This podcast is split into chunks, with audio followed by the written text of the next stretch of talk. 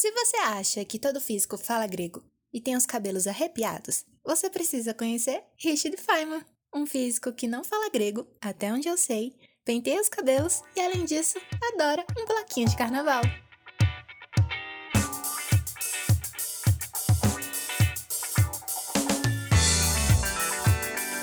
Olá pessoal, eu sou a Rosimeire. Eu sou o Emanuel e vamos para mais um podcast. Oi pessoal, espero que esteja tudo bem com vocês e agora vamos para mais um episódio da nossa série Os Grandes Físicos. Então, família, no episódio de hoje falaremos sobre o físico Richard Feynman. Filho de Lucille Phillips e meu filho Arthur Feynman, Richard Phillips Feynman nasceu em Nova York no dia 11 de maio de 1918. Foi filho único até os 9 anos, quando sua irmã Joan veio ao mundo e, junto com a sua família, aos 10 anos mudou-se para Fort Rockaway. Feynman desde sempre foi muito curioso, principalmente por conta do incentivo que recebeu de seu pai. Sabe aquela criança que faz 100 perguntas a cada minuto? Então, aprendeu matemática elementar sozinho, antes mesmo de ter contato com ela em sala de aula, e montou um laboratório em seu quarto onde construiu um alarme contra ladrões. Era ou não era um pimentinho? Nesse mesmo período, ele começou a se debruçar sobre o estudo da eletricidade. Aos 15 anos, ele já dominava conceitos muito complexos, tanto de física quanto de matemática. Conseguia fazer cálculos diferencial, integral, álgebra linear e muitos outros de mesma natureza. Isso tudo corroborou para que, com apenas 17 anos, Feynman vencesse uma das competições matemáticas mais difíceis do mundo, o Campeonato de Matemática da Universidade de Nova York. Apesar de seu ótimo desempenho em ciências e matemática, Feynman não teve um bom desempenho nas outras disciplinas e isso acabou manchando seu boletim. Será que ele gaseava as aulas como a gente também, meninas? Como quem, Emanuel? Ninguém, professor. Pensei alto aqui.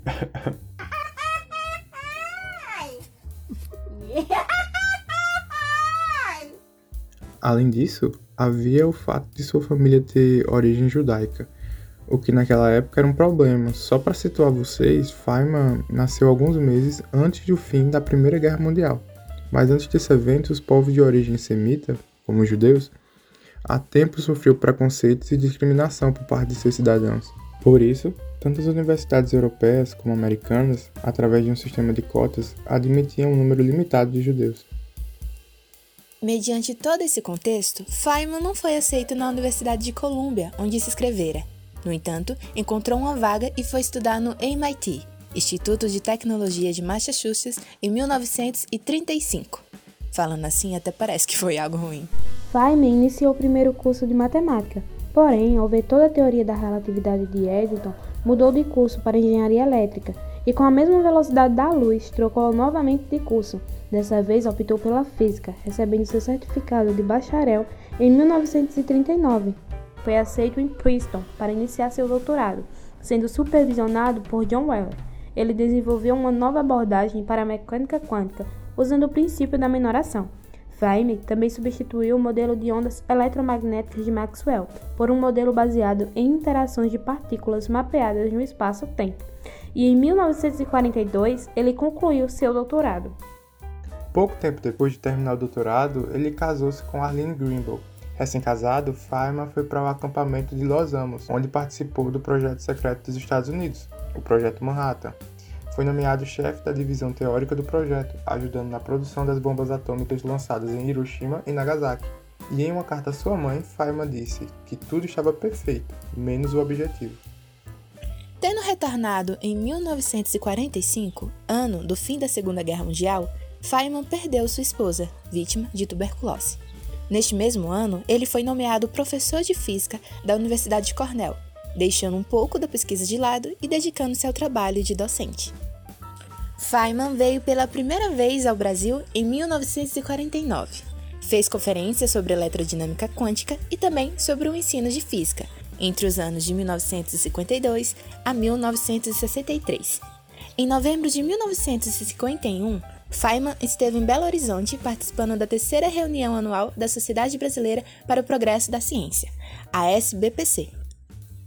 Em 5 de maio de 1952, no Rio de Janeiro, Feynman realizou sua primeira palestra sobre a situação do ensino da física, embasando-se em sua experiência como professor para alunos de física e de engenharia da UNB. Feynman retornaria ao Brasil em junho e julho de 1963, período no qual participou da primeira Conferência Interamericana sobre o Ensino da Física, de 24 a 29 de junho, e da segunda Conferência Internacional sobre a Física na Educação Geral, de 1 a 7 de julho de 1963, promovida pela UPAP, International Union of Pure and Applied Physics. Na primeira conferência interamericana, realizou uma palestra sobre o ensino da física na América Latina, apoiando-se nas experiências vivenciadas no Brasil e em suas interações com colegas tanto brasileiros e de outros países latino-americanos. Mas Feynman não vinha só a trabalho não. Em 1966, no Rio de Janeiro, entre 17 e 23 de fevereiro, atendeu a um convite especial, juntamente com sua então nova esposa, Gwyneth, da Prefeitura do Rio de Janeiro, para o Carnaval da cidade. Será que ele se fantasiou de Einstein?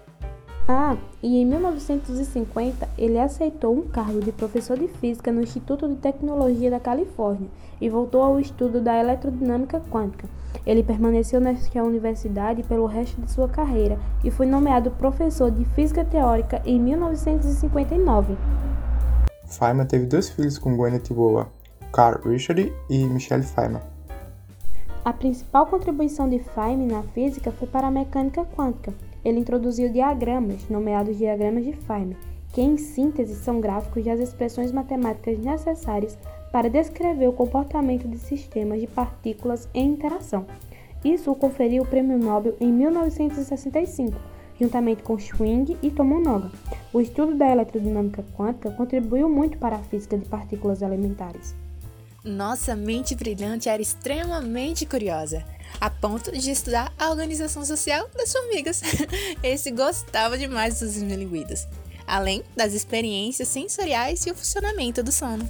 No início de 1979, a saúde de Feynman foi abalada e ele passou por uma cirurgia para a retirada de um câncer no estômago. A cirurgia foi um sucesso e seus médicos acreditavam que ele não sofreria uma recorrência. Mas nada para o nosso genial Fulião, tanto que ele participou da investigação das causas da explosão do ônibus espacial Challenger. E em uma conferência da NASA, ele as explicou usando nada mais, nada menos que um copo com gelo. Essa alegoria entre a queda do ônibus e o copo de gelo não foi a única. Feynman elaborou um método próprio de estudo-ensino que o consagrou como o grande explicador. Esse método é conhecido como a técnica de Feynman. Vale a pena dar uma pesquisada. Você pode se tornar um físico ou física. Já imaginou? Você curtindo carnaval vestido de Einstein? No finalzinho de 1987, o câncer foi encontrado novamente em seu abdômen. E em fevereiro de 1988, aos 69 anos, o cientista americano mais brasileiro que existiu faleceu em Los Angeles. Lembra que eu disse que nada o parava? Pois é, ele passou seus últimos dias resolvendo problemas de física. Essa foi a melhor forma que os seus amigos encontraram de o consolar. E aí, galera, gostaram da mente brilhante de hoje? Eu particularmente amei, sou suspeito para falar de qualquer pessoa que goste de física. E mais ainda se ela gostar de carnaval, né? então, pessoal, vamos ficando por aqui, mas não se preocupe que em breve estaremos de volta com mais um episódio da melhor série do mundo da física, Os Grandes Físicos. Então foi isso, pessoal. Esperamos que tenham gostado. E caso você tenha perdido algum podcast, não perca tempo. Vem logo conferir. No nosso canal já abordamos diversos temas tenho certeza que você irá amar. Já está ansioso para o próximo episódio, não é? Então fique ligadinho no nosso canal. Porque, porque aqui você, descobre o grande físico que há em você. você. Então é isso, pessoal. Muito obrigado por ter escutado até aqui. Siga o nosso Instagram, arroba Física na Real. Deixem suas curtidas, comentários e tamo junto. Lembre-se de compartilhar e de acompanhar os nossos podcasts presente nas principais plataformas Spotify, Rádio Public, Anchor, Break, Pocketcast e podcast do Google. Se inscreva para receber notificações a cada novo podcast. Nos vemos em breve. Até mais!